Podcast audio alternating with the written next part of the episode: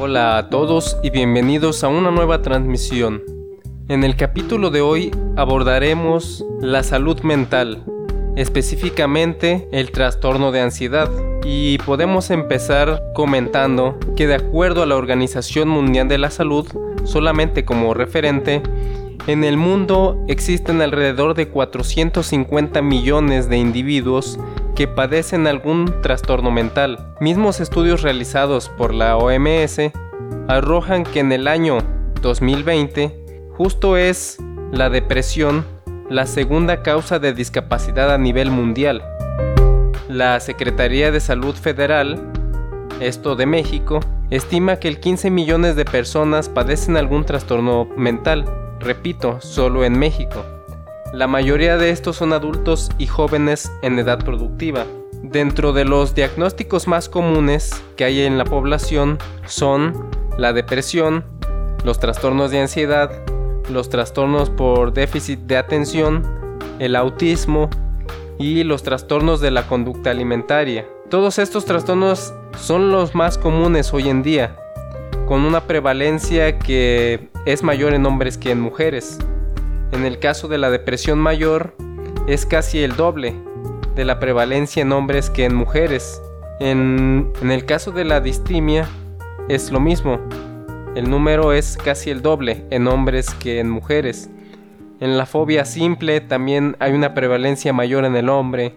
En la fobia social igual. En la agarofobia. En la ansiedad general también y el único caso en el que la mujer tiene una prevalencia más grande que en la del hombre es en la del pánico.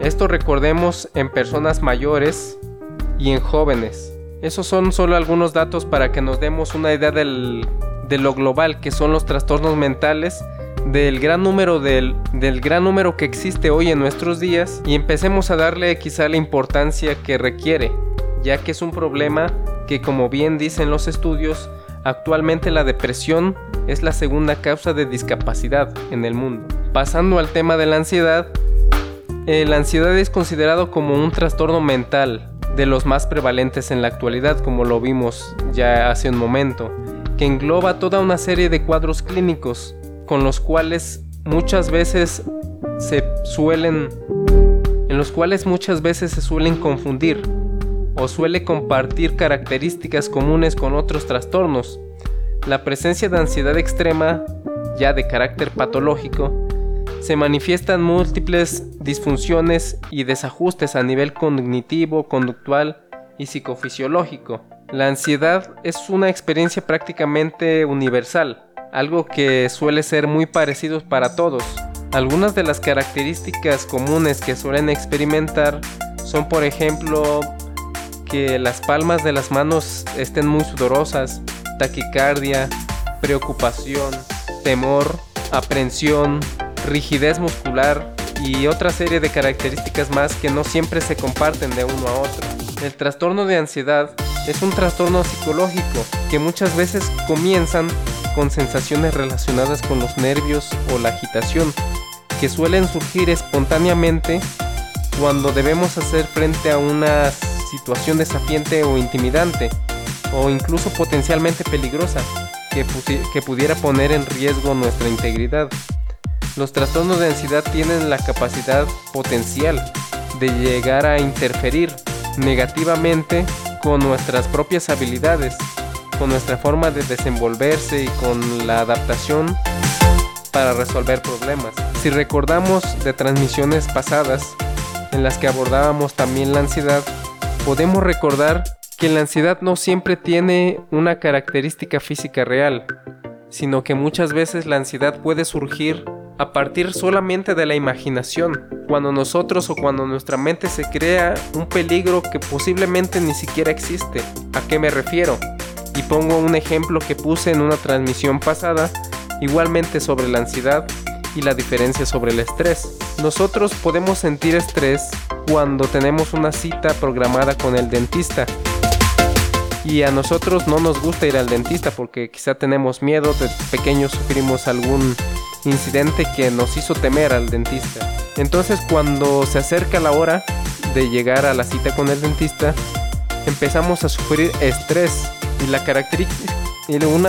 y la característica importante del estrés es que cuando nosotros pasamos a esa cita con el dentista, nos hace nuestro procedimiento requerido y salimos del consultorio dental, este estrés termina porque la situación estresante ya ha pasado. Sin en cambio, con la ansiedad empiezan a surgir pensamientos negativos acerca de asistir a la misma cita. ¿A qué me refiero?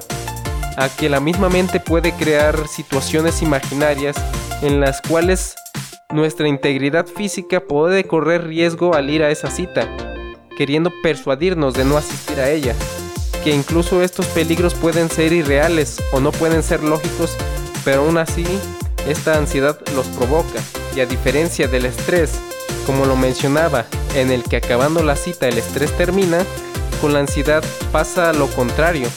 Una vez terminada la cita, se empieza a, la mente empieza a crear fantasías acerca de posibles consecuencias que haya tenido la cita con el dentista.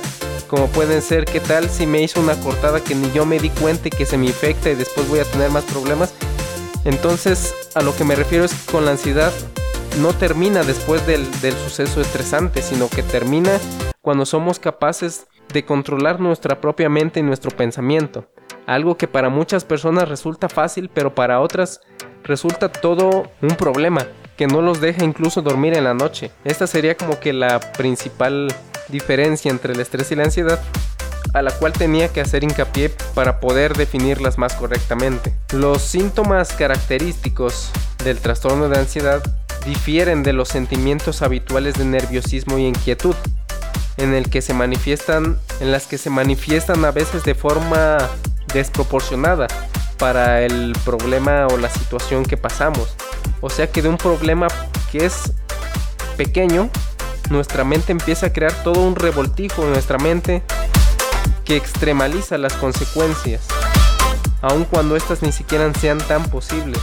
Una consecuencia de esto, de que pase esto, de que usted tenga un trastorno de ansiedad, es que principalmente nosotros tenemos una función natural, primogenia instintiva, la cual nos hace actuar a través de mecanismos que tenemos nosotros inconscientes de prepararnos para la acción, ya sea para correr o para pelear donde nuestros sentidos se agudizan y empieza a segregarse adrenalina frente al peligro.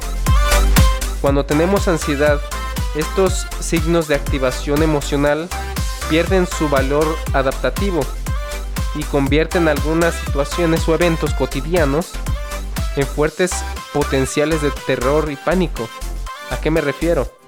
Que cuando este problema de ansiedad logra llegar a puntos casi injustificables, el solo hecho de salir a la calle y cruzar la calle para comprar algo resulta para la mente un potencial peligro. Para una mente con ansiedad imagina mil cosas. Que por ejemplo va a salir alguien y lo va a atropellar, va a salir un ladrón y lo va a saltar. Empiezan a crear miles de fantasías en su cabeza para un hecho tan simple que es solamente cruzar la calle para comprar algo. Esto provoca muchas veces que se pierda el contacto social, el contacto familiar, afectando así la calidad de vida de la persona que sufre este tipo de trastorno.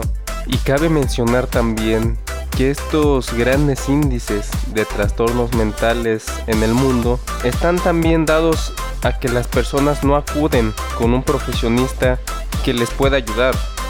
Pasan su vida lidiando ellos solos con este trastorno que muchas veces o la mayoría de las veces no pueden contra él y prefieren vivir una vida limitada del real potencial que pudieran tener. Algo que tenemos que tener en cuenta es que los trastornos mentales se originan por múltiples factores y afectan a la población en su totalidad sin distinción de raza, de género o edad. Estos suelen ser vinculados con factores genéticos, psicológicos, neurológicos, ambientales o sociales, por lo cual su tratamiento requiere de un equipo multidisciplinario en ocasiones, puede ser ya sea con médicos, con psicólogos, con psiquiatras, y esto dependerá de la finalidad, la cual será siempre mejorar su calidad de vida. Ya dependerá de qué profesionista es el que tiene que acudir, dependiendo sus síntomas, sus trastornos o la gravedad de este trastorno. Dejemos de estigmatizar la terapia, la orientación psicológica, la terapia con psiquiatras, la medicación psiquiátrica, ya que no hay que olvidarnos que todas estas profesiones son relacionadas a la salud. Y como toda profesión relacionada a la salud, lo más importante siempre va a ser el paciente, mejorar la vida del paciente. Y a veces es interesante y hasta curioso ver cómo la persona prefiere vivir con ese dolor interno que a visitar un psicólogo o un psiquiatra. A mí se me hace incluso hasta gracioso y siempre hago la, la comparación y les pregunto a esas personas que si ellos tuvieran alguna enfermedad biológica como puede ser diabetes, como pudiera ser incluso solo una migraña, como pudiera ser cualquier enfermedad médica, si a ellos les daría vergüenza ir al médico a hacer tratados, si les daría vergüenza visitar a su médico para contarles que se quieren sentir mejor. Esto pasa igual con la psicología y la psiquiatría. ¿Por qué tener pena de decir que tienes algún trastorno, que tienes algún comportamiento que quieres cambiar. No hay por qué tener ninguna vergüenza, ninguna pena ni ningún tabú respecto a eso, ya que simplemente estamos viendo por nuestra salud, por mejorar nuestra calidad de vida y por ser mejores personas. Y bueno, esto sería todo por la transmisión de hoy. Nos vemos en una próxima.